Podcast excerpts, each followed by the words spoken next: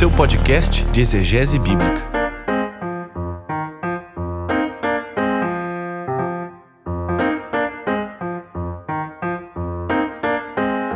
Energe enologos, kai logos en prostontion, kai theos en hologos. Essa é a primeira frase que abre o Evangelho segundo João. E se você é interessado em grego, com certeza você já deve ter ou dito ou ouvido essa frase. O Novo Testamento foi escrito na língua grega, a mesma língua do grande império grego-macedônico, dos filósofos e também daqueles que escreveram os grandes épicos que fizeram história e que são transmitidos até hoje. Mas por que, que Deus escolheu essa língua para comunicar o seu evangelho? Será que Jesus falava grego? Por que, que os apóstolos, ao invés de escrever em hebraico, que era sua língua nativa, optaram pela língua grega?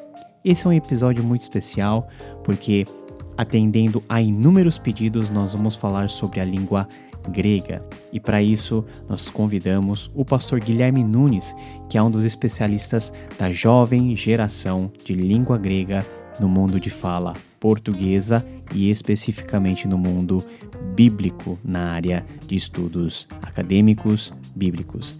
Embarque conosco em mais esse episódio. Contexto, o seu podcast de exegese bíblica, episódio de número 15. Aperte os cintos que a nossa jornada está apenas começando.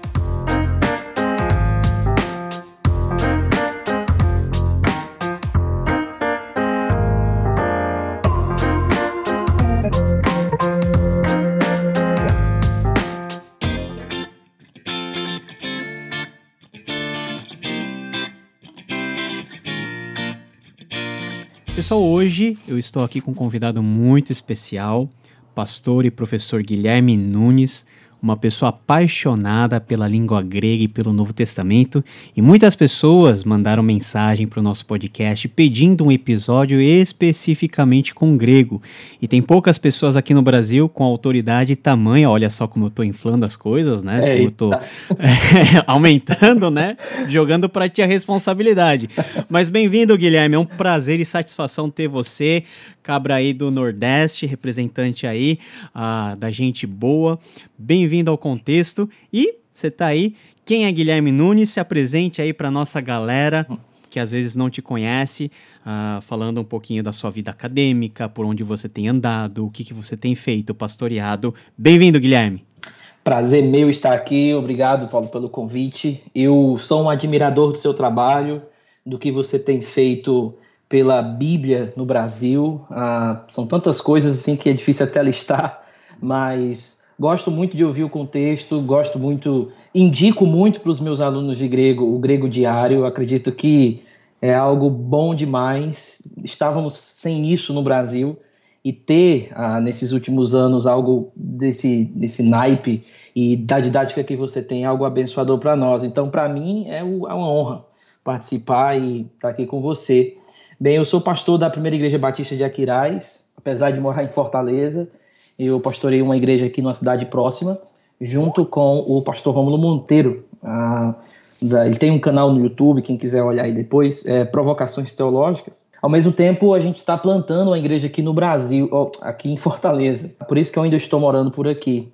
Nós começamos esse processo de plantação faz uns dois anos. Deus tem nos abençoado muito é uma área pastoral para mim é, é o que dá sentido toda a parte acadêmica, toda a parte de pensamento à igreja. O que nós fazemos aqui é para a igreja e para mim é um, um, o principal é ser isso, é ensinar o povo de Deus. E ao mesmo tempo dou aula no Sibima, dou aula de línguas bíblicas lá, de linguística grego do Novo Testamento. Dou também aula no Instituto Bíblico CMA, que não é aqui em Fortaleza, é em Aquiraz, também de grego, e estou desenvolvendo aí alguns cursos, algumas coisas dentro dessa área de, de estudos bíblicos também. Uh, minha formação, me formei no Cibima, também passei por outros seminários, estou agora tentando sair de um mestrado, mas admito que está difícil pra caramba. Não está me deixando sozinho esse mestrado, não tá no, parece que as cadeiras estão multiplicando, mas é no Albrecht Clark, é um instituto aqui, um mestrado aqui que tem no Ceará, ligado a, a instituições americanas também, mas esse é voltado para teologia sistemática. E eu tenho feito também algumas especializações de grego, mais na área é, do grego clássico, não tanto na área do grego koiné.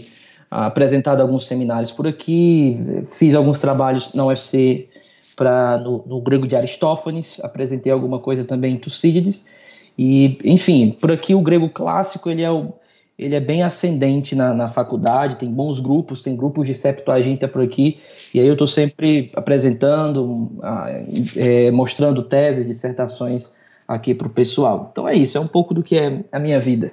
Isso que você está falando é muito interessante, porque geralmente nós, né, do meio evangélico, estamos muito acostumados com um grego um pouquinho particular, não tanto quanto as pessoas imaginam, mas um pouquinho particular que é o grego bíblico, também chamado de grego comum e de koiné. E a gente esquece que essa forma de grego faz parte de um mundo muito maior, que é o mundo clássico, ah, o grego clássico, todas as obras clássicas, desde os primórdios, os épicos de Homero, até todas as obras filosóficas dos grandes pensadores. E o Novo Testamento, de forma literariamente falando, faz parte né, dessa imensa gama que a cultura grega né, e os judeus imersos dentro da cultura nos deixaram. Partindo desse pressuposto, cara, da onde que surgiu, né? Porque eu, você, as pessoas que gostam de línguas originais são meio que vistas com meio que desconfiança. Ou a gente é chamado de nerd, ou a gente é chamado de louco, ou a gente é chamado de qualquer outra coisa, né? Meio que vagal, sei lá, qualquer coisa assim. Que é algo muito técnico, cara. E, e não é tanta, e não é muita gente que sente prazer né, em fazer uma análise sintática ou em ver os textos em grego, decifrar o grego de Segunda Pedro, essas coisas legais e fáceis de fazer. Mas da onde que surgiu essa sua paixão pela língua uh, de Homero, que não é de Homero, mas é, figuradamente falando, pela língua dos gregos e pela língua do Novo Testamento? Então, uh, por incrível que pareça, foi numa aula de introdução ao Novo Testamento. Eu estava lá iniciando o seminário ah, meu pai, em casa, ele já falava alguma coisa, já tinha estudos de grego um pouquinho, mas eu nunca tinha me interessado. Mas numa aula de introdução ao Novo Testamento, eu ouvi um, um, o meu professor falando um pouco sobre análise de Hebreus, e a abordagem dele era de uma teologia bíblica assim que eu nunca tinha escutado. Eu estava imerso em teologia sistemática. Eu já tinha lido Gruden, as Aves, que eu gostava muito mas aquele estilo de leitura bíblica tinha me, me cativou. E eu lembro que eu saí daquela aula, cara, que coisa é essa aqui? Como é que pode ter feito essa análise desse jeito? E para mim, tratar a Bíblia daquela forma foi uma, uma espécie de empurrão para o grego. A, a, alta visão da escritura, a hermenêutica do texto, o, a riqueza do estilo do próprio grego do Novo Testamento. E a, a riqueza de conteúdo que ele tinha foi o suficiente para me levar para isso. E eu lembro que o meu outro professor, meu professor de teologia bíblica, ele, o Dr. Rock Albuquerque, ele, ele falou para mim: Olha, eu vou tirar você da sistemática. Desse jeito, ele riu. eu vou levar você para o campo dos estudos bíblicos e tal. E eu disse: Rapaz, será? Será que vai? E aí eu comecei a estudar o grego aos poucos por esse desejo de interpretar a Bíblia como os meus professores. Eu sempre digo isso para os meus alunos: olha, uma das maiores motivações para você estudar o grego e como um cristão é a sua visão das Escrituras. Se você tiver uma alta visão das Escrituras, um amor pela palavra de Deus, você vai querer se aproximar cada vez mais do texto. O texto ah, o que Jesus falou, as coisas que Paulo falava ali da língua da, da época deles. E essa visão, eu sei que pode gerar até uma divisão sistemática teologia bíblica, essa não é a minha intenção. Eu acredito que nós precisamos de ambos, os dois, eles precisam andar lado a lado. Mas sem essa teologia bíblica, nós, nós não andamos muito nos nossos estudos, sem essa visão de olhar o texto que Paulo escreveu, etc. Então foi assim, surgiu dessa forma. Tive as minhas dificuldades, as minhas frustrações no grego 1, não aguentava mais vocabulário, que tinha que memorizar umas 100 palavras. as provas de formas de grego, eu tirava, o meu grego foi horrível, cara. Eu lembro que a minha primeira prova, eu acho que na minha primeira prova de grego, o professor olhou assim para mim e disse assim: Eu vou dar um 4 porque esse cara se esforçou. Um 4. Não, não, sério isso? E eu não entendi. Eu disse: Cara, então não é para mim. Se eu não tô conseguindo agora, que eu pensei que era assim, né? Eu pensei que se eu fosse vocacionado para coisa, eu ia tirar um 10 desde o início. E eu sei que existem pessoas assim, mas para mim não foi. Então, até a metade do meu grego 1 foi frustração do início ao fim. Mas depois, e eu acho que foi aquela forçada de barra, não, eu vou, vai, vai, vai no empurrão mesmo, não vou parar não. E de repente as coisas começaram a clarear. Eu comecei a entender melhor a língua, como ela funcionava, o propósito para o qual nós estudamos o grego koiné, e isso foi se expandindo, até que o meu professor, ele foi fazer o pós dele lá, nos Estados Unidos, já, e ele me convidou para ajudar ele como pesquisador. E a gente começou a trabalhar em Aristófanes. O orientador dele era um grego, que trabalhava estudos clássicos na Grécia.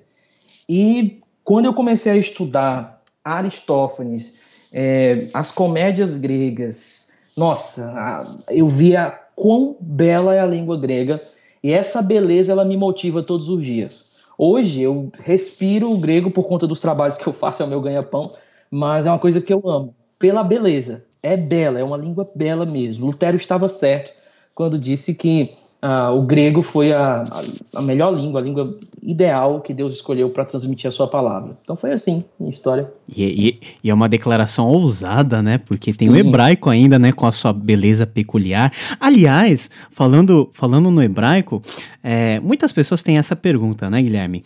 Pô, o que, que é mais fácil aprender e o que, que é o mais importante? Eu sei que eu tô perguntando para uma pessoa que é meio que suspeita para responder, mas se fosse. Eu não vou perguntar se é um ou se é outro, tá?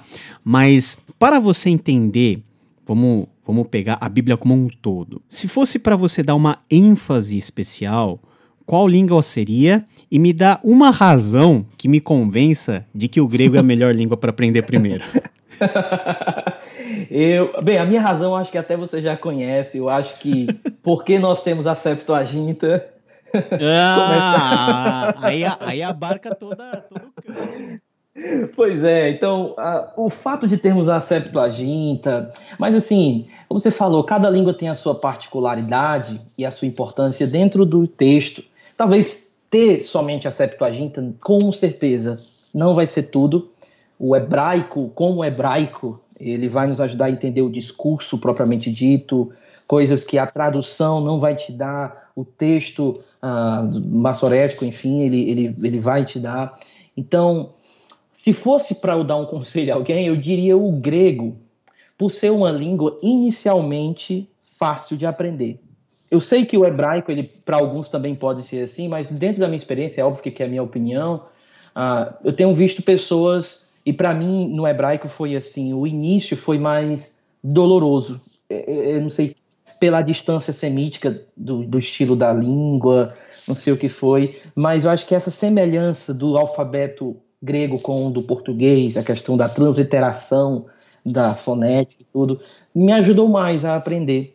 Então eu escolheria o grego por conta dessa Septuaginta, mas diria o seguinte: olha, não despreze o hebraico, aprenda hebraico, é uma língua maravilhosa e tem e nós precisamos de hebraístas, né, aqui no, no Brasil, mais ainda, nós, enfim, nós não podemos ter essa essa falta de equilíbrio, muito grego e, e, pouco hebraico. É verdade, é verdade. Eu tô em mãos aqui um livro que foi um dos melhores livros que eu li nos últimos anos, é, que tem o seu título traduzido para o português de Como Deus, não, Quando Deus Falou Grego, a Septuaginta e a confecção da Bíblia Cristã, escrito aí pelo erudito Timothy Law, e publicado pela Oxford, e ele fala uh, de todo de todo o desenrolar histórico que antecedeu o Novo Testamento e que meio que preparou todo o terreno para que o Evangelho, uma vez pregado por Jesus e pelos apóstolos,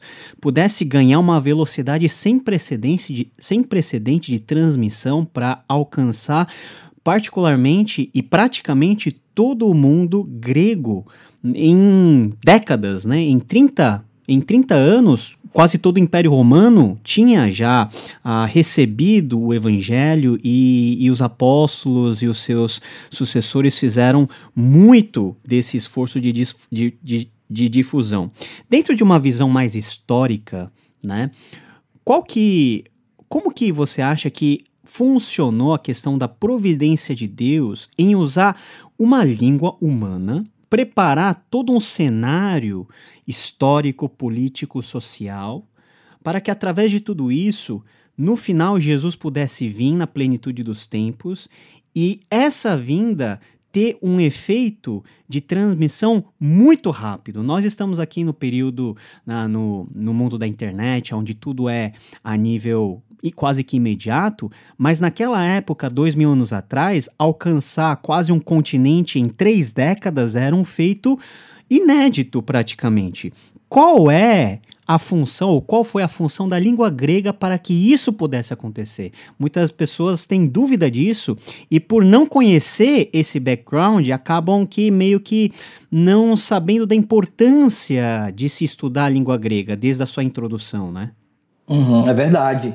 Ah, e isso que você falou, algo fantástico, é que dentro dessa difusão estão as grandes guerras, ah, as grandes opressões que o próprio povo sofreu, desde estar sob o cativeiro romano e, e sofrer antes disso ah, uma helenização forçada, talvez em alguns pontos do império por parte de Alexandre o Grande. Então, aquelas coisas que pareciam ser, serem terríveis num primeiro momento, uma helenização forçada, em alguns momentos históricos, em alguns achados, nós temos também algumas evidências de que uh, teve cidades que estavam sendo proibidas de falarem as suas línguas, a língua o aramaico, o hebraico, e eram forçadas para o grego.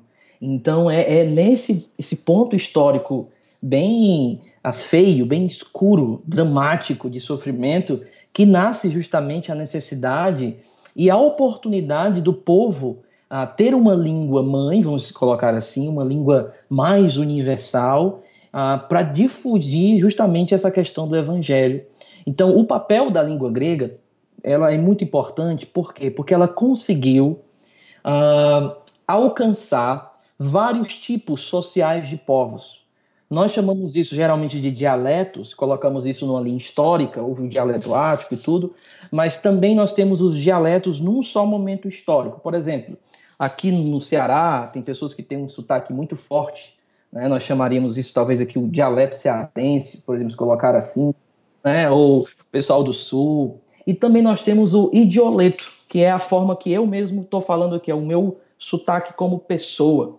Uh, e na época, naquela época, o hebraico ele era mais homogêneo em termos de dialeto. Já a língua grega, ele conseguiu fazer esse alcance em, por exemplo, nós temos o dialeto boetiano, que ele basicamente era falado ali dentro das classes baixas do império. E nós vemos o, Pedro, por exemplo, escrevendo primeira de Pedro, com alguns fraseados, alguma estrutura que lembra muito o dialeto boetiano.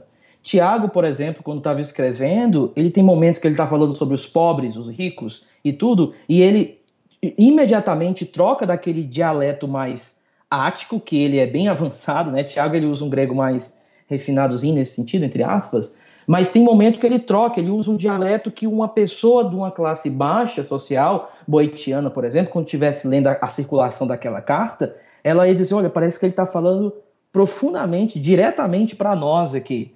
Então a língua grega possui essa riqueza de dialetos e dioletos que, que deram a oportunidade do evangelho não só se espalhar no sentido de mensagem para ser entendida, mas uma mensagem que ia impactar um povo dentro da sua cultura, dentro do seu jeito de falar, dentro do seu jeito de receber uma mensagem. Ah, então, mais uma vez, eu estou com Lutero, eu acho que a língua grega foi algo mesmo ah, divino. Não é uma língua divina, é uma língua humana normal, mas ah, graças a Deus por ela. Né? E, e, se for tão divina assim, a dúvida também que a gente pode ter é o seguinte: eu gostaria que você nos ajudasse. Uh, em que medida Jesus e os apóstolos eles tinham conhecimento do grego e até qual, até que medida eles praticavam ou falavam, porque todos os escritos neotestamentários foram escritos em grego. Nós temos alguns testemunhos, por exemplo, de Papias, de Herápolis, que diz que Mateus foi escrito é, na língua provavelmente aramaica e que foi depois traduzido em grego, mas isso nós não temos nenhuma evidência fora o relato de, do próprio Papias. Jesus falava um grego meia boca, mais ou menos, os apóstolos, como que a gente consegue, lendo os evangelhos e lendo as cartas e os documentos do Novo Testamento, meio que mensurar o grau de fluidez ou de fluência dos nossos personagens bíblicos neotestamentários? Ok, essa pergunta é muito boa. A, a, pegando a primeira sobre a, o grego de Jesus, o grego dos apóstolos, por mais que muitas pessoas advoguem que Mateus, por exemplo, foi escrito somente em, hebraico ou aramaico, uh, e aí, como você falou, relato de Papias, uh, hoje em dia, algumas dissertações, o Stanley Porter, por exemplo, tem uma dissertação sobre isso, uh, o Douglas Moore, uma vez, falou, uma aula nossa, que ele tinha já é, é, orientado um aluno em, em, em, é, que tratava disso, e eles começaram a fazer uma pesquisa é, arqueológica que em alguns lugares de dentro de, da Ásia Menor, em alguns lugares ali da Palestina, haviam placas em grego. Essas placas eram placas públicas, de avisos públicos. E algumas dessas placas, elas eram de avisos que tinham penalidades. E o mais interessante é que você está dentro de uma sociedade que era que nós chamamos de bilinguismo, ou seja, que falavam duas línguas ali, eles, eles tinham uma vivência com as duas línguas, ah, tanto o, o aramaico, ah, o hebraico já tardio, como o grego. Só que as placas de trânsito, as placas de aviso, elas estavam em grego. E isso fala muito, porque se uma placa ele quer alcançar toda a população, todas as pessoas, no mínimo nós colocaríamos como geralmente tem perto dos aeroportos, aeroportos né? Você tem uma língua, o português, e embaixo o inglês, o espanhol, mas dentro desses achados arqueológicos foram encontrados apenas uma língua. Isso fala muito do estado de espírito linguístico da Palestina ali dentro do primeiro século. Parecia que não havia necessidade mais de uma segunda língua, e por mais irônico que seja, a língua materna estava sendo trocada por uma segunda língua e estava sendo usada de forma pública. Então, qual é a conclusão que alguns têm tirado, algumas dissertações sobre isso? É que Jesus, ele tanto falava a sua língua materna como um judeu, como ele também falava grego e o seu grego ah, pelo menos o que nós temos ali dentro dos evangelhos, dos discursos diretos, é difícil saber ah, se o apóstolo, se o escritor do evangelho, ele está colocando palavra por palavra o que Jesus escreveu, o que eu acho né, a forma sintática que Jesus escreveu, eu acredito que não. Ah, a ipsima né? verba, né? Isso, eu, eu acredito que cada autor ele coloca da sua forma o sentido. Ah, tem, ele pega o sentido que Jesus falou, o sentido é único, mas na hora de colocar isso dentro da estrutura, dentro de um fraseado, ele pode colocar no seu estilo, com as suas próprias intenções discursivas e tudo. Então, assim, por mais que exista essa dificuldade, em alguns momentos dos evangelhos, nós vemos Jesus falando, por exemplo, em aramaico. Ah, nós temos algumas palavras que os próprios evangelistas não traduzem. Já em outras oportunidades, nós temos. É, ver, é, nós vemos ele falando normal, com estruturas gregas mesmo. E aí a ideia é que talvez para os discípulos ele falou em, em hebraico, ele falava em hebraico, ou seja, em, no particular, provavelmente ele tinha essa ideia de falar na sua língua materna, mas quando ele se levantava para falar em público, como no caso do Sermão do Monte, então ele falava para alcançar todas aquelas pessoas. Então, provavelmente, ele falava ali em grego. É difícil medir o nível de grego de Jesus porque nós temos o que os evangelistas escreveram dele, nós não temos as próprias, um livro de Jesus escrito. Ah, porém, quando nós olhamos Pedro, ah, uma das coisas que nós falamos sempre quando diz, olha, o grego de Pedro ele é muito difícil, o grego de, de Hebreus ele é complicado, o grego de Lucas é complicado. Existem duas coisas aí. Primeiro, o próprio autor, a própria habilidade dele de escrita e de se utilizar de dialetos que ainda estavam sendo adotados pelo Império. Eles estavam à frente do seu tempo em termos de falar bonito. Nós temos pessoas hoje que falam ah, bem. Ela, você sabe, você vê quando a pessoa está se expressando que ela tem uma expressão técnica boa. E me parece que esse é o caso de Tiago. Por quê? De Pedro. Porque eles usam um vocabulário que os outros não usam. É um vocabulário mais chamuscado. A, a maneira em que é, Marcos, por exemplo, fala imediatamente, né? Nós sempre vemos isso na é, Marcos, o tempo, imediatamente isso, rapidamente, e, e imediatamente Jesus fez isso. Lucas, ele usa o imediatamente, que é como se fosse uma palavra assim, uma frase inteira para falar imediatamente. Então nós temos um, um, um, autor que ele dentro da mente dele ele tem um sistema linguístico, um vocabulário bem mais ampliado, seu estilo. Uma segunda coisa é o gênero. O gênero de Lucas e a, por exemplo, quando eu, eu, eu, falo um gênero de poesia aqui, eu tenho uma forma de escrever poesia. Eu também tenho uma forma de escrever uma prosa. Tem tipos de prosa. Então, essa ideia de gênero discursivo, ela é muito importante também. Lucas parece ter um gênero historiográfico, historiográfico mais jurídico, por conta dos termos jurídicos que ele usa. Em Atos também nós vemos muitos termos jurídicos. Então ele não está só contando uma história, ele está contando uma história de uma forma mais uh, de testemunho, mais jurídica.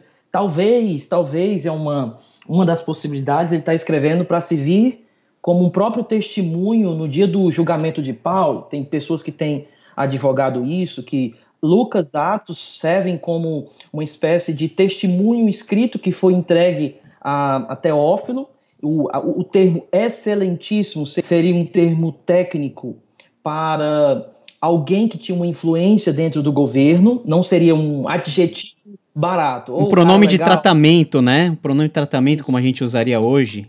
Ponto, perfeito. Para uma autoridade de Roma, ou de dentro do Império uhum. Romano.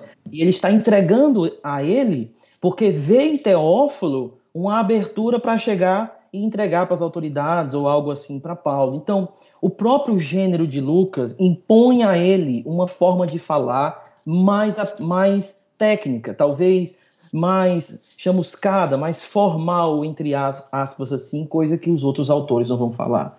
Agora, os escritores gregos tinham uma habilidade incrível de retórica, de discurso, isso é um fato. Às vezes nós pensamos que ah, o cara era pescador.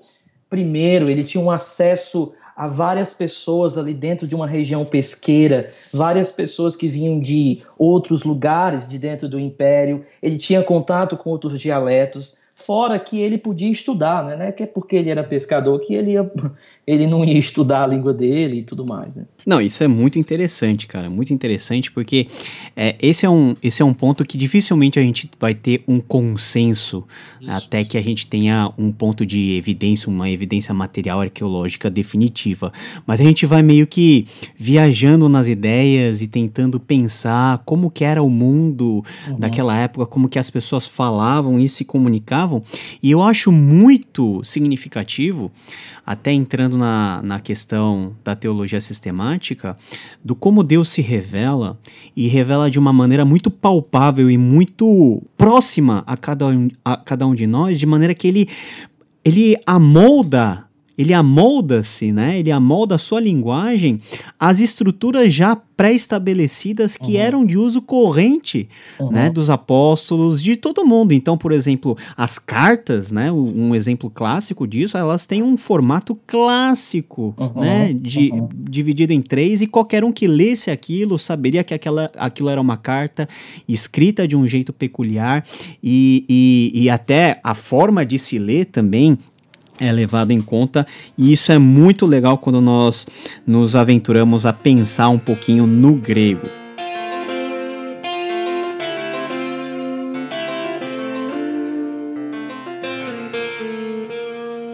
A gente tem vários teólogos e vários eruditos propriamente na língua que vêm é, nos ventilando ideias novas, né, ideias uh, mais atualizadas. Uh, eu tenho aqui também uh, uma tradução do, do, Novo Testamento da Septuaginta feito pelo Dr. Federico Lourenço, que é um erudito aí de Portugal. Não sei se você já teve acesso a esse trabalho aqui, uhum. publicado pela Companhia das Letras. E ele também, né, ele tem uma dificuldade, né, no, na apresentação do trabalho dele, em meio que diferenciar o grego clássico do grego koiné. Né? Uhum. Ele, ele, ele simplesmente diz que é uma língua grega. Né? E o que você falou sobre os aspectos de sotaque, às vezes, os aspectos idiomáticos da própria região, eu acho que podem nos ajudar a entender um pouquinho isso e, particularmente na minha visão também, eu acho que não, é, não havia uma divisão muito grande entre uma forma de falar e de outra. Eram basicamente dois mundos diferentes falando a mesma língua: a língua dos eruditos, dos aristocratas gregos, lá na polis grega, e o grego que era falado nas ruas de Jerusalém. Né? O que nós podemos dizer é que houve um processo histórico, um aprimoramento, por exemplo, do vocabulário até aqui no português, o nosso português, algumas palavras elas foram deixando de ser usadas ou modificando a sua pronúncia por conta de algumas questões sociais, novas palavras foram surgindo. Então, por que é uma língua? Aliás, por que, que, por que elas estão em praticamente dois períodos, vamos colocar assim, mas que se misturam? Então, existe esse processo histórico que fez com que algumas palavras, algum jeito de falar, diferenciasse entre elas duas, colocassem elas duas em duas categorias, clássico, clássica e coiné. Mas uma coisa curiosa é que essa, esse rótulo clássico, quem davam eram os eruditos né, da própria língua deles. Eles olhavam a própria língua deles como superior às outras e superior até a outros dialetos que as pessoas da própria língua deles falavam. É como se dissesse assim, rapaz, aquela galera lá do, do Nordeste elas têm um, uma forma de falar assim, inferior à nossa. A nossa é clássica, a deles é comum. Então, assim, eles mesmos rotulavam isso. Não é uma coisa que. um estudo linguístico de que alguém rotulou aquilo de clássico e o outro de comum. Não, era isso foi uma questão histórica, né? Então não há tanta diferença entre as duas línguas, há uma diferença de vocabulário, algumas coisas que deixaram de ser usadas, como optativo, uh, do grego ele vai caindo. Né? O futuro perfeito, por exemplo, ele também vai decaindo. Algumas formas elas vão mudando por conta que a fonologia muda, e aí a fonologia, a forma de falar, afeta a forma de escrever, e aí afeta a morfologia. Então, algumas formas foram mudando mas nada que faça com que sejam duas línguas diferentes. Não, uma única língua, um processo histórico que distancie entre as duas, uma mudança de vocabulário, de morfologia, mas ainda assim o mesmo idioma, a mesmo, mesma fala. Né? A gente tem várias curiosidades aí envolvendo a língua grega, e a bem da verdade, nem na língua grega, e isso também se repete na língua hebraica, não sei nem se você concorda comigo, mas essa é uma percepção que eu tenho particularmente, ninguém sabe como que as palavras eram entoadas, né, faladas, uh, na sua pronúncia, em termos de pronúncia, né, todo mundo chuta, Basicamente, nós temos algumas formas de nós lermos o grego, a, a tradição mais etacista, a tradição mais iotacista, é, a tradição erasmiana, a tradição mais moderna. O que, que você acha? Né? Isso influencia na nossa leitura bíblica ou é mais artigo de perfumaria? Olha, eu vou dizer uma coisa. Isso é bom demais. Eu, eu tenho alguns professores que eles eles gostam de oprimir o aluno com essa questão da fala, né, da pronúncia do grego. Eu lembro que eu tenho muito, eu tenho problemas de dicção, assim, tem algumas coisas na, que eu não consigo falar direito, rápido, às vezes eu travo. E a, as minhas primeiras provas de pronúncia, elas foram um negócio assim. Eu não sei quem vai nos escutar aí que já assistiu Friends, no dia que o, o Joey tá querendo aprender francês, assim, era tipo aquele nível. Então... Não, mas cara, você teve prova de pronúncia? Tive prova de pronúncia, horrível. Eu lembro que tinha uns ditongos, o feta. E, ah, de, ditongo é, é, é, o pesadelo, né? e assim, eu me fez, isso me levou a ter um pouco de frustração. Esse tipo, esse, esse requerimento de uma pronúncia me levou a, a, a olhar a língua grega assim um pouco, porque eu não conseguia falar. Mas não era o principal, não era o ponto é, é, é de importância vital para o grego. Então, assim, eu acredito que é uma discussão válida, uma reconstrução da pronúncia, mas ela não é vital. Ela não dita muito ah, os resultados de uma análise para entender o sentido do texto. O que vai ditar é o que está escrito. Nossa língua ela é mais grafológica, que nós chamamos. Né? Ela é escrita, ela é visível e não audível. Nós, nós, hoje nós temos algumas tentativas de reconstrução. Uma, nós temos o, a pronúncia erasmiana, que tem muita controvérsia também. Geralmente nós ensinamos essa pronúncia porque ela é mais tranquila, ela é mais latinizada, né? Ela se parece pedagógica, mais... né? Ela, pedagógica. ela dá ênfase a cada, cada sinal, né? Isso, eu ensino pela Erasmiana, mas eu consegui me achar na moderna em alguns pontos. Mas assim, não é algo que eu cobro para os meus alunos, nem digo que é algo para quem está começando agora se preocupar. O importante da pronúncia, a importância vital de saber pronunciar de uma forma básica, é porque isso nos ajuda a memorização do vocabulário. Quando eu consigo repetir bem aquela palavra, o vocabulário, de uma forma segura, audível, a minha mente ela consegue guardar aquilo melhor. Por isso que é importante as primeiras aulas de pronúncia, aprender o alfabeto, PEN, para ter segurança na hora de ler. Ah, e aquela leitura vai ajudar no processamento de análise dos verbos. Por exemplo, quando eu estou lendo e tento fazer uma leitura, a minha mente ela vai começar a se organizar para entender como aquela língua funciona.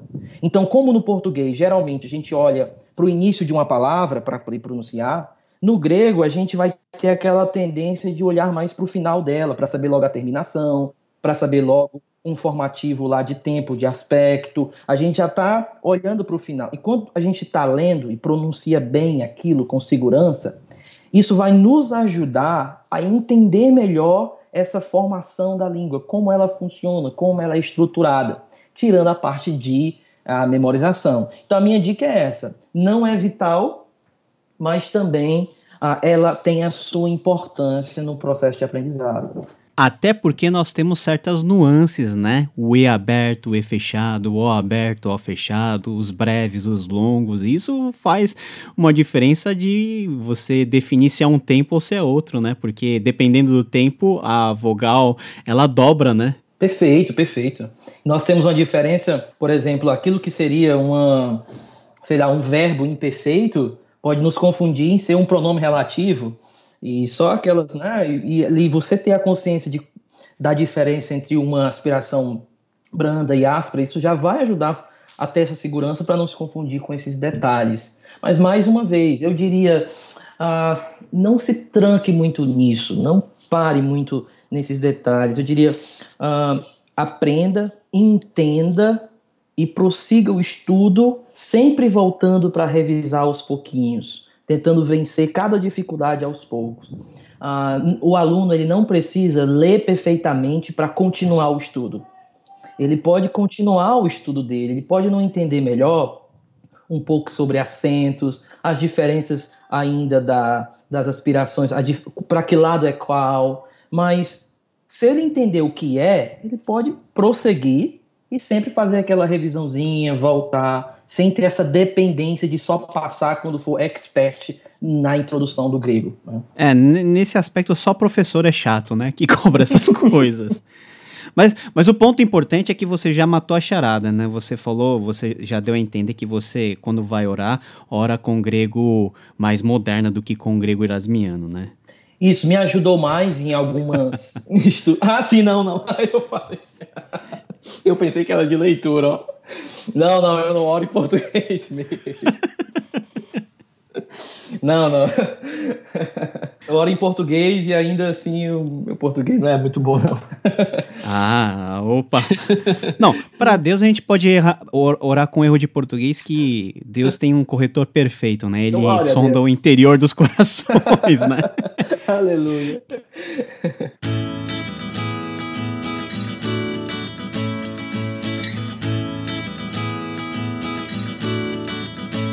Guilherme, cara, dicas para aprender grego. A gente tem muito seminarista aqui, né? E a maioria dos seminaristas tem pavor de línguas originais, né? Uhum. E eles têm menos pavor de hebraico porque acham que o hebraico é uma língua mais mística, né? Que a gente vai falar hebraico no céu, né? e o grego fica com aquele negócio mais profano, né? Mais difícil, né? Uhum parecido com o português. Eu quero dizer que é bem pior que o português, até para animar todos que estão escutando e, tipo, a gente tem aquelas soluções tradicionais, né? De você memorizar, cartãozinho de memorização, você conjugar 50 milhões de vezes o verbo em todos os tempos para você, é, de alguma maneira, fazer com que todas as combinações de raiz, inverte raiz, muda raiz, desinência nominal, desinência verbal, todas essas coisas, de alguma maneira, entrem dentro do nosso cérebro. Fora que temos pontos inéditos, né? Na gramática que nós não não temos no português. E você tem um tempo aí de serviço na docência do grego e você já deve ter visto muito aluno chorar por causa do grego. Você é um professor mais tradicionalista ou você tende a ser mais inovador nas formas de você passar o conteúdo e fazer com que as pessoas assimilem esse conteúdo? é, então, é, eu já fui um professor bem tradicional, assim. Eu já forcei meus alunos a fazer prova de vocabulário, a... o grego 1 era só memorização, só memorização, mas eu tenho mudado. Eu tenho mudado porque eu compreendi que a minha didática, a minha forma de ensinar, ela não é única e ela nem pode ser única. Eu entendi que existem outras formas de ensinar, existem outras metodologias de ensino que eu deveria adotar se isso fosse ajudar os meus alunos. E hoje eu tenho olhado os meus alunos de grego de uma forma mais particular. É, eu sei, isso é um benefício do ensino presencial, né? A gente tem, vai ter essa dificuldade do ensino à distância, um pouco mais, um pouco mais. Porém, no presencial a gente tem esse, eu consigo analisar a dificuldade especial do aluno ali, específica do aluno e tratar ele com mais, assim, ah, com mais ah, cuidado. Porém, hoje eu tenho procurado uma metodologia mais básica, mais aberta, mais eu posso falar até de inovação, mas o meu ponto é mudar um pouco essa forma de ensinar, principalmente o primeiro ano de grego dos alunos, que é aquele primeiro ano onde ele basicamente em muitos lugares, não todos, e isso eu acho que está mudando. Uh, ele não via, não pegava texto nenhum, era só paradigma era todo o tempo ali com a, a memorização de fórmulas e tudo, e ele não ia para o texto. Então eu tenho ah, procurado olhar ah, um pouco mais sensível para essa forma de ensino. E eu diria assim, olha, se quem está querendo aprender agora e quem está no início, a minha dica é não se frustre se você não está entendendo que um autor de um determinado livro está escrevendo, assim, de primeira. Não tenha o senso crítico de pensar assim, rapaz, eu vou procurar uma outra forma de aprender isso, ou eu vou, sei lá, eu sei que nós somos limitados nas gramáticas que nós temos, né, de em português, mas eu vou para outra gramática, eu vou fazer a comparação de gramática, eu vou na internet atrás do grego diário, né, para para olhar como é que está sendo ensinado esse assunto lá eu não vou ficar dependendo de uma gramática. Eu não vou fazer daquela gramática um ídolo para mim. Ah, eu não consegui aprender nessa gramática tal assunto, significa que eu não sou apto para aprender esse assunto. Não, eu, eu aconselharia, procure outras formas de aprender aquele assunto. Ah, pergunte a um professor, a um mentor, a alguém, olha, eu não estou entendendo dessa forma, você pode me explicar de outra forma? Isso vai ajudar muito, porque a nossa metodologia não pode ser um ídolo. Nossa forma de ensinar, ela precisa ser maleável na medida do possível. Eu lembro que o William Mausen, ele disse que ele teve que mudar totalmente a forma dele ensinar, o, a, a didática dele, porque ele percebeu que não estava alcançando a quantidade de pessoas que ele poderia alcançar. E aí ele até lançou uma terceira edição, uma quarta edição do, do, da gramática básica dele, e a gente já percebe que é uma outra forma de organizar a gramática. Nós temos aquele grego para todos, né, que ele, que ele tem lá no português, e já é uma forma de alcançar outras pessoas. Tem um cara que eu gosto muito, que eu ainda sonho de, de ter uma tradução dele para português, que é o David Alan Black, né, aquele livro dele de ler grego, ah, um verdinho. Acho fantástico aquele livro para ensinar o aluno. Então é isso. Eu, hoje eu abro mais. Eu não sou um idólatra de uma forma de ensinar. Procuro sempre estar tá lendo, procurando saber qual é a melhor forma de, de ensinar um determinado assunto. Por exemplo, vou dar um exemplo aqui para encerrar esse ponto. Uh, antigamente eu gostava de começar ensinando pelo auristo, tendo em vista que é a forma mais usada dentro de verbos, né, dentro do Novo Testamento. A quantidade de auristo é muito grande em comparação ao presente, a outras formas verbais. E o aluno ele poder, poderia ir para o texto e identificar várias formas dessas, já que são as que mais aparecem. Só que eu descobri que isso vai dar um problema depois. Então hoje eu tenho voltado e começado pelo presente, por exemplo, pela forma do presente, seguido para o futuro, e aí o aluno vai só acrescentar um sigma, depois ele, né, e, ele, e assim vai, tentando colar mais um assunto com o outro. Então eu tento a, a ser mais assim, a, menos e, e menos para a parte de memorização e trazer mais o aluno para a parte do entendimento do texto direto ali. Eu tenho trabalhado nessa dinâmica. Cara, softwares bíblicos para línguas originais né? Esse é, esse é um ponto aí que, particularmente, eu tenho pensado muito, até porque o nosso acesso a softwares bíblicos bons tem sido facilitado, né? Nós temos várias opções no mercado, e também até pela minha experiência em não poder usar os softwares bíblicos no processo de ensino. Né? É, quando, quando eu fiz o mestrado lá em Edimburgo e a gente tinha grego avançado e hebraico também, o professor falava para a gente fechar o computador porque os paradigmas tinham que estar na cabeça. Ele, e, e, e a maioria conseguia, né? Porque o padrão de educação europeu, é, infelizmente, é um padrão diferente do nosso. Né? Eles têm, muitos deles, eles têm latim e grego no colegial. Então eles já entram na teologia já lendo fluentemente, porque eles leram coisa pior, né? Leram uhum. Homero. Quem lê Homero, segundo a Pedro, é, vira gibi da Mônica, né? Ah, então, é. Então o professor, ele, ele, ele falava o seguinte, ó, vocês vão fechar agora, né? E vocês vão... Uh, e o professor, ele, ele, ele lia o texto e pegava um aleatoriamente. Você imagina o terror que era para os brasileiros, né? No caso eu. É, tipo, aponta para você uh, Legoman, parse, please, né? Por favor, diga a classificação dele, né? Qual é a conjugação, tá? Essas coisas. E, e você ficava verde, porque, cara, você não consegue saber tudo né? É um processo muito longo de aprendizado. Vindo aqui para o nosso contexto, né? Você sempre volta com uma ideia idealizada, né? Quando você vai ensinar línguas originais, não que todo mundo tá afim de decorar, que todo mundo tá afim de. Tá todo mundo. Todo mundo passou a noite lendo a gramática e veio preparado para aula, e você vê que você estava viajando na maionese. E, e, as pessoas não têm o costume de memorizar. E, e dado ao acesso facilitado aos softwares, por um lado, é uma benção porque dá recurso na hora, principalmente para os pastores que não têm condição por causa da sua rotina ministerial, mas para aqueles que querem realmente aprender de forma séria, é, pelo menos no meu ver, parece que o software ele meio que te acostuma mal e te torna, num sentido, um pouquinho preguiçoso para você é, colocar a sua massa cinzenta um pouquinho para funcionar. Como você vê o lugar dos softwares bíblicos no auxílio e também na preparação dos pastores ordinários, comuns, e daqueles que almejam seguir uma carreira um pouquinho mais consistente dentro da universidade, dentro dos seminários, conhecendo mais, sendo especialistas em exegese e hermenêutica. Uhum. Qual que é a sua visão sobre software? Uhum. É, como você falou, é uma benção e maldição e eu acredito que vai depender do objetivo do aluno, do, do, de como ele se vê daqui a três, quatro anos.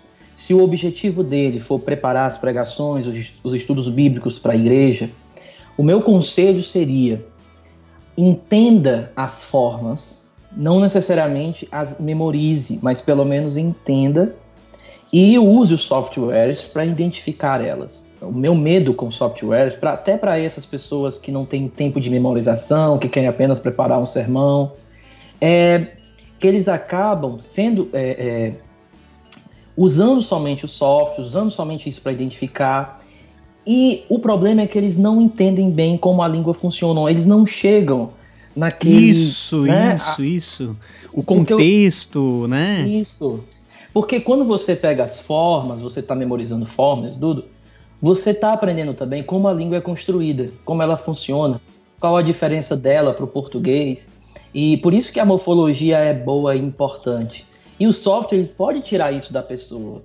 A pessoa ela começa a ler o texto, identificar as formas, mas sempre ela vai estar lendo uma tradução. Ela agora só co consegue fazer uma análise sintático melhor, mas ela não consegue entender e a fundo em como essa língua funciona. Por exemplo, a forma que um polonês entende tempos, passado, presente e futuro, é diferente da de um cara que, que fala do, do sueco, tchecoslováquio. Existe uma, uma diferençazinha. Qual é o meu ponto? Ele não só tem uma ideia diferente de tempo gramatical, a estrutura de vida dele, tudo como ele pensa, a cosmovisão dele, é influenciada por essa falta, por essa coisa específica de, por essa forma específica de tratar o tempo dentro da língua. Não sei se eu estou conseguindo me expressar, mas a nossa forma, nossa cosmovisão afeta a nossa gramática e a nossa própria forma de falar afeta a nossa cosmovisão. É como se fosse um caminho de duas, de, de, de uh, indo e vindo. E quando nós estamos aprendendo a morfologia, nós estamos aprendendo propriamente como a língua funciona. Agora, meu conselho, aprenda como elas são, como os verbos são formados, como o substantivo, etc não necessitando passar aquele tempo de memorização, então aquela coisa de aprender ponto a ponto, como você falou aí, né? Alguém jogar um balde de água na sua cara de madrugada e te pedir para conjugar, conjugar ali o todinho, vai rápido todinho. Uh, o Rod Decker, gosto muito, ele falava muito disso antes dele falecer. Ele dizia, olha, você tem que memorizar o, a, a conjugação do, do presente do indicativo de madrugada, se alguém te, te, te acordar de um susto, você recitar todinho, do início ao fim, tudo, né? Então, não precisa ser assim, mas precisa pelo menos entender ah, como funciona. Então, vai depender muito do objetivo. Se é um seminarista que quer ir para a carreira de línguas bíblicas, da linguagem bíblica, trabalhar dando aula, por exemplo, eh, de, de teologia bíblica, introdução ao Novo Testamento, eu eu aconselharia ir mais fundo. Eu aconselharia não ficar um dependente dos softwares, utilizar eles ah, para um estudo bíblico aqui e acolá, mas ao lado deles está desenvolvendo esse, essa vivência com a língua, de ler o texto direto. Então, eu sempre peço para os meus alunos fazer o seguinte: olha, podem usar o Logos na minha, porque um dos objetivos de um dos cursos que eu dou é mais da área de análise do discurso e de linguística não é tanto mesmo análise e tal. Então eu deixo.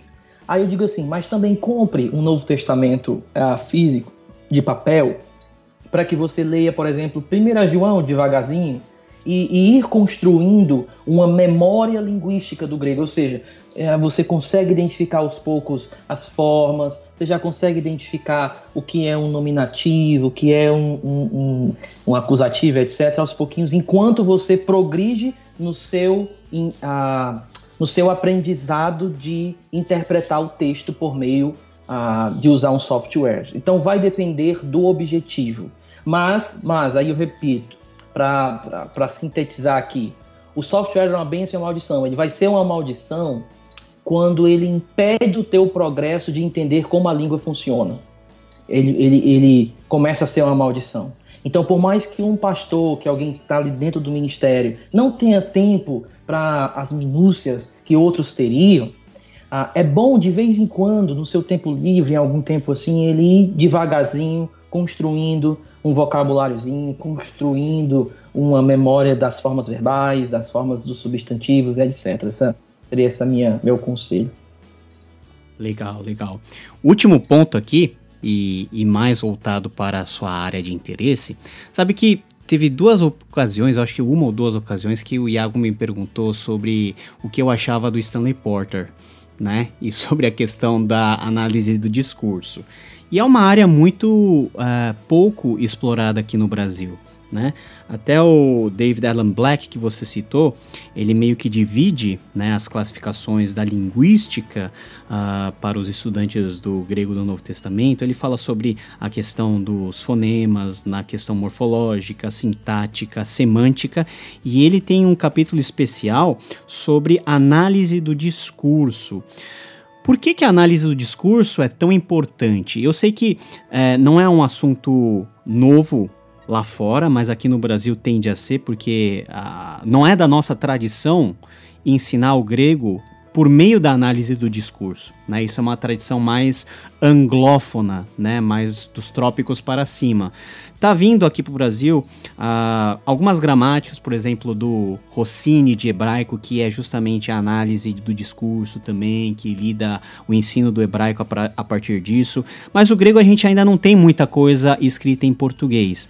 Qual é a importância da análise do discurso em que ela facilita ou ela pode até dificultar se tiver, mas quais, quais são os benefícios de você conhecer análise de discurso? Falando primeiro o que, que é análise de discurso e o que, que isso nos ajuda a nós entendermos melhor como que a língua funciona, não nos seus meandros, nos aspectos morfológicos, se a vogal está dobrada, se tem acréscimo ou se a raiz está virada ou não está, mas no contexto mais geral da construção do texto, da retórica do texto, da fluidez do texto.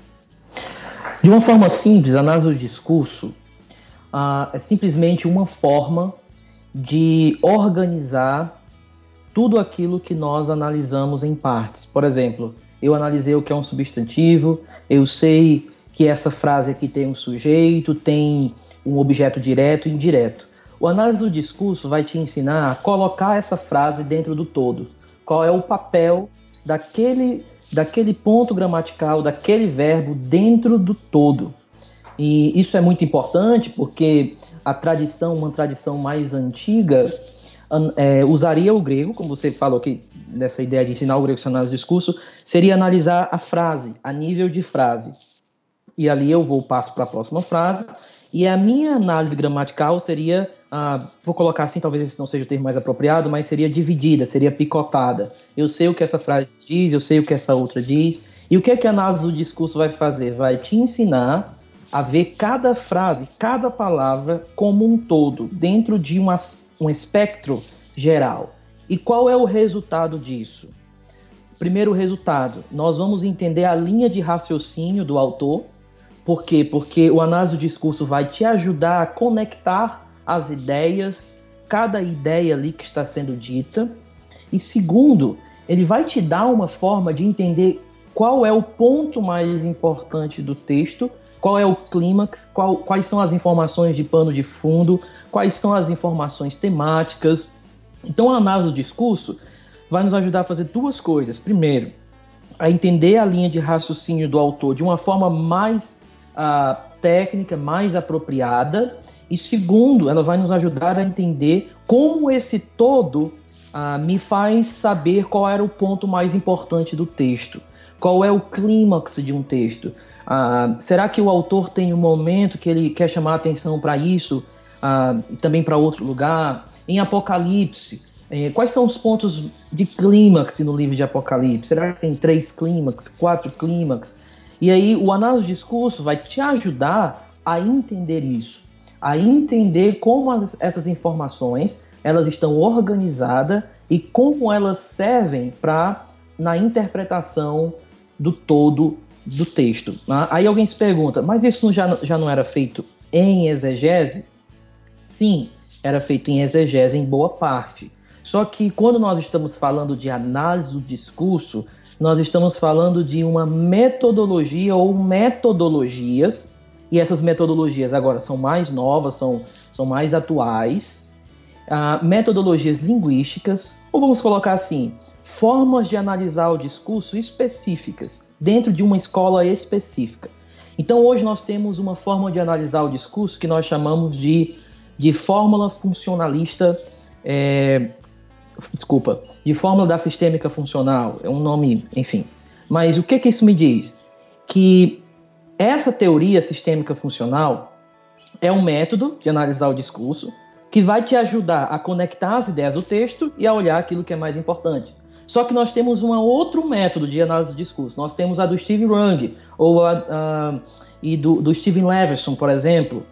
Já é uma outra forma, um outro método que eles usam para te ajudar a conectar as ideias e te ajudar a identificar qual é a parte mais importante, o que está aí pano de fundo do texto. Nós temos também uma terceira escola, que é a escola do próprio David Alan Black. Ele tem uma forma dele de analisar o discurso. Então, assim, análise do discurso é uma metodologia, e hoje nós temos várias. No Novo Testamento, você tem, dentro dos estudos do Novo Testamento, você tem basicamente seis escolas de análise do discurso. Seis escolas.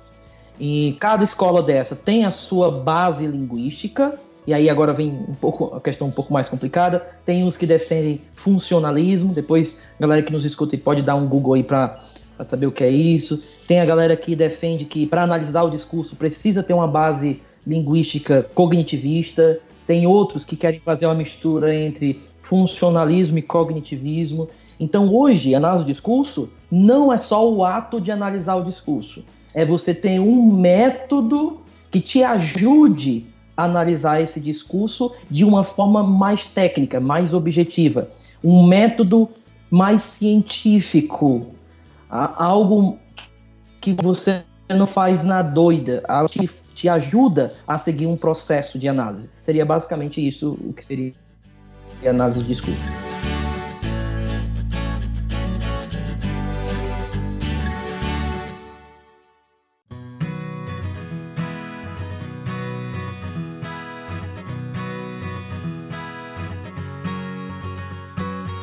Toda essa nossa conversa, eu acho que, né, tem dois públicos, né? Tem aqueles que ficaram super empolgados, né, e que vão compartilhar nas suas redes sociais. Nossa, que episódio da hora, vou aprender sim, grego. Sim. E, e, e, você pode ter colocado a pá de cal no sonho de muitas pessoas, né? Dependendo do caso, porque as línguas originais são ainda uma barreira muito grande. Mas uh, eu sempre penso da seguinte maneira: eu acho que mesmo aquelas pessoas que têm uma, uma dificuldade considerável com a língua, um dos pontos que eu defendo muito é você passar a incluir dentro da sua rotina sempre o contato com as línguas originais. Mesmo uhum. que seja uma frase, você pega lá uma frase das bem-aventuranças, né? Macario, etc. Você pega lá uma frase e fica remoendo aquela frase uma semana, né? Uhum. No ano tem 52 semanas, 53, 54, sei lá. Você já vai ter ruminado, entendido 53, 54 versículos né? Uhum. Que já dá. Filemão tem 25, então se for só Filemão, você já lê um livro inteiro e já entendeu o livro inteiro. E uhum. eu costumo, né, incentivar os meus alunos, e na verdade esse foi o propósito inicial e mais puro e simples de ter o grego diário e o hebraico diário, de fazer com que aquelas pessoas que um dia aprenderam ou estão no processo de aprender, assimilem o texto bíblico nas suas devocionais tá? Uhum, uh, você tem alguma prática devocional ligada com o texto original, o texto grego, a, ou alguma dica que possa ajudar os nossos ouvintes a usarem a Nestle Island ou a UBS, não colocarem como souvenir ou como enfeite de prateleira, mas colocarem aberto diariamente sobre a mesa e lê-lo e deixar que Deus fale com ele ou com ela uhum. nas línguas originais, por meio das línguas originais, numa tela assim de alta definição, Full HD colorida, e não mais uma tela assim, meio que aquelas telas de tubo, né? Que a gente enxergava, mas não enxergava tanto assim como a gente enxerga hoje. Uh, uma das coisas que eu faço na minha prática devocional é fazer isso que você falou. Eu pego um texto e hoje, por exemplo, eu estou estudando mais o texto de Atos Uh, já passei por outros textos. Então, pego um textozinho, um versículo no grego, e olho o vocabulário, olho as formas, e fico tentando entender aquele texto uh, pelo grego, olhando para a frase grega ali. Eu já sei o que são as palavras, às vezes eu olho quando eu não sei muito bem o que é uma forma, eu vou lá e olho que forma é essa, escrevo. E eu fico tentando escrever as, as, as aplicações, as implicações daquilo para a minha vida, olhando para aquele versículo. E o que eu tenho experimentado durante esses anos, todos estudando, é que o grego ele me deu disciplina no sentido assim de ele me puxa para ter calma. Ele me puxa para dizer assim, ei, não é tão rápido como você quer que as coisas sejam. Devocional não é fast food. Ah, o grego ele me puxa isso, é, me ajuda a ter mais calma na hora que eu estou pensando. E às vezes as pessoas pensam assim: ah, ah, mas por que, que eu não posso? Mas eu posso fazer na minha tradução? É óbvio que você pode fazer na sua tradução. As traduções são uma bênção de Deus para a nossa vida. Mas quando nós começamos a aprender grego, e desde muito cedo eu ouvi, acho que foi o Bidan Mouse falando isso, ele diz assim: olha, o grego te leva para mais próximos das palavras do mestre. Ele te faz ficar mais próximo dos pés dele. É como se você conseguisse ouvir melhor da, da, da própria língua que ele, que ele falou aquilo. Então, tudo isso, ficar mais próximo de Jesus, ter mais disciplina no meu dia a dia. Quando eu me levanto ah, de um devocional, uma coisa assim, parece que todo o dia fica mais calmo, entre aspas, assim. Eu, parece que eu tô sempre mais. Não, não precisa ser rápido isso aí. Eu vou ler um livro e eu não tenho. Tem alguns livros que você tem aquela pressa de terminar, mas o grego ele vai te ajudando a ler qualquer livro mais devagar. Porque ele vai domesticando a sua leitura e ele vai domesticando a sua forma de ler as coisas, de estudar as coisas. Então a maioria das pessoas desistem de grego porque eles querem coisas fáceis mesmo, eles querem coisas rápidas. E o grego ele não vai te dar uh, o que você quer de forma rápida. Agora, ele vai te dar mais do que você está pensando que pode ter se você passar um tempo ali com ele, se você todos os dias. Eu coloco para os meus alunos cinco minutos, cinco minutos o mínimo. Olha, você pega um versículo, pegue, faz o seguinte: você está memorizando nesse dia aí três palavras, são três passão. Então pegue três pequenos versículos que tenham essas palavras. E aí você vai fazer o seguinte: você vai ler a, o versículo em português, e quando chegar na palavra que você está memorizando, você fala a palavra em grego e o restante em português. Mistura o português com o grego numa tradução. Coloque em cima da sua tradução em VI, ARA, seja qual for que você usa, coloque em cima a palavra em grego e aí lê normal. E Jesus fez isso, aí fala o grego, ah, e veio ele e fala a palavra grega.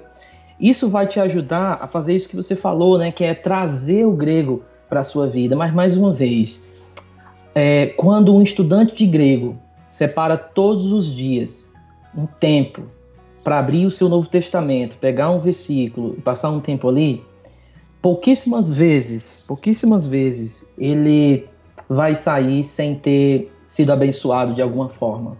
Todas as vezes que eu, na minha correria de dar aula, de fazer aquela.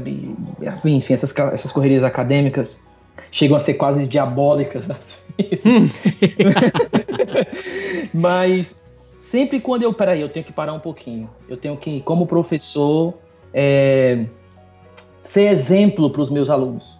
Né? Eu tenho que ser exemplo para eles. Então a minha dica é. A dica que você deu aí, Paulo, ela ela é vital eu coloco ela como a principal, que é colocar o Novo Testamento grego dentro da sua vida devocional. Você vai dizer, ah, mas hoje eu só estudei um versículo. Ora, mas devocional não é quantidade. Devocional fala mais de qualidade. E o grego vai te ajudar a dar essa qualidade ao seu devocional. Então essa é uma dica primorosa. Todo dia, todo dia, separe o seu melhor, sua melhor hora para orar e ler um texto, memorizar as escrituras a partir do texto grego, tenho certeza que você vai ser muito abençoado, como eu já tenho sido por essa língua maravilhosa. Ah, amém. E digo mais, faça isso em voz alta, leia o texto em voz alta, aí você vai fixar melhor o negócio. Nós estamos nessa dica, e eu só aproveitar aqui, uma outra dica que eu sempre dou aos meus alunos, junto com essa de, de ler e tudo, é encontrar amigos que estejam estudando também. Hum, cara, cara legal. É Quando você tá com aquela galera que tá todo mundo com a dúvida que você tá, ou então tem alguém que sabe que você vê as essa vivência é maravilhosa. Hoje nós temos os grupos, né? A Telegram, uhum. que ajuda, que ajuda também, né? que, que nos faz a encontrar amigos que estão quebrando a cabeça junto com a gente. Então, uhum. pra mim, assim, ter gente perto, ter um nerd perto que é bom, aquele cara que é um nerdzinho da turma, então procure ele, esteja perto, esteja perto dele, que é muito legal. É, eu, eu sempre fui chamado mais de nerdão, né? E bem-aventurados aqueles que sabem se usufruir bem dos nerds, porque o mundo é dos nerds, hein?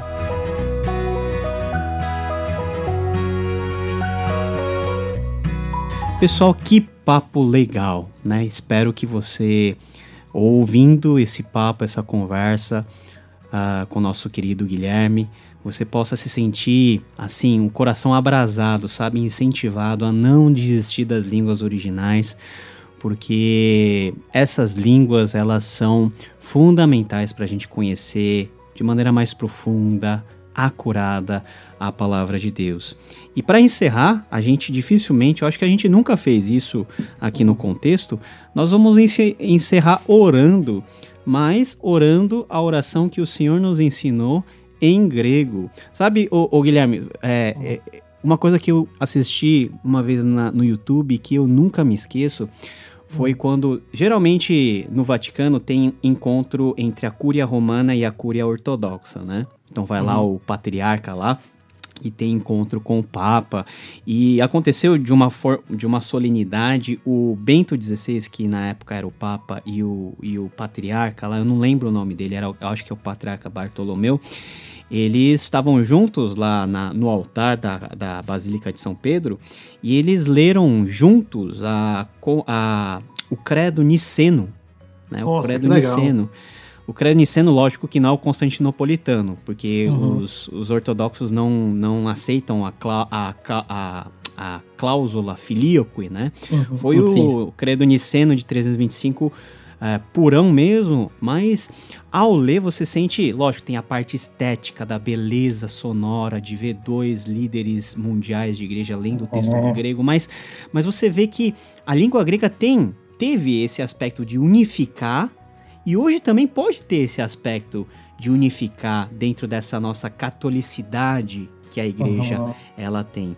Então eu convido você, né, a ouvir essa oração, a, se você puder memorizar essa oração, que é a oração do Pai Nosso, né, praticar ela, que nós vamos orar e assim nós encerramos esse esse episódio maravilhoso e desde já eu queria mandar um abraço para você, Guilherme. Muito obrigado pela sua presença.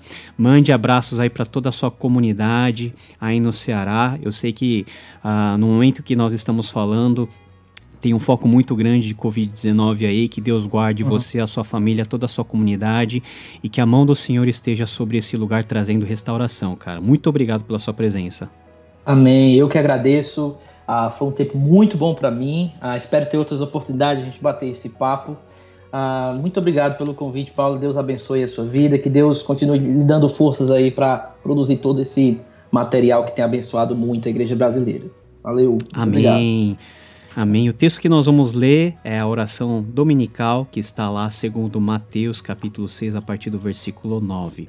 Vamos lá, Guilherme, preparado? Vamos agora, é hora de, de, de ficar, de desenferrujar as, as cordas vocais, hein?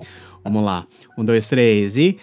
Pater remon, hoentois uranois, hagiasteto to onomasso, el teto e su, geneteto to telemasso, hos en urano kai epiges ton arton hemon epiusion. epiusion dos hemin semeron.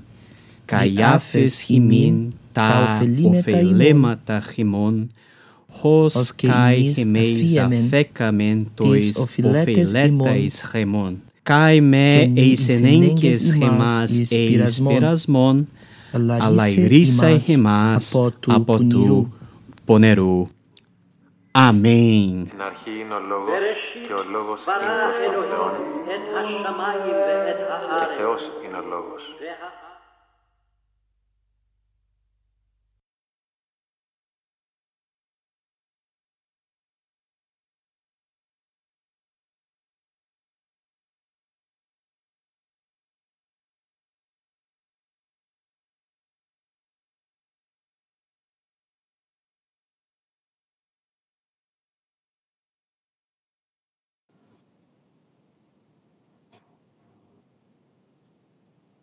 Show.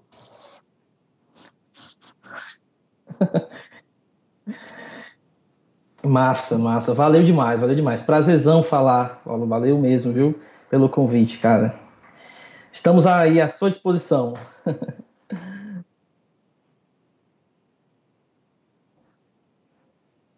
Sim, sim. Pode deixar. Eu vou sair de casa, não. Pelo menos tentar não sair.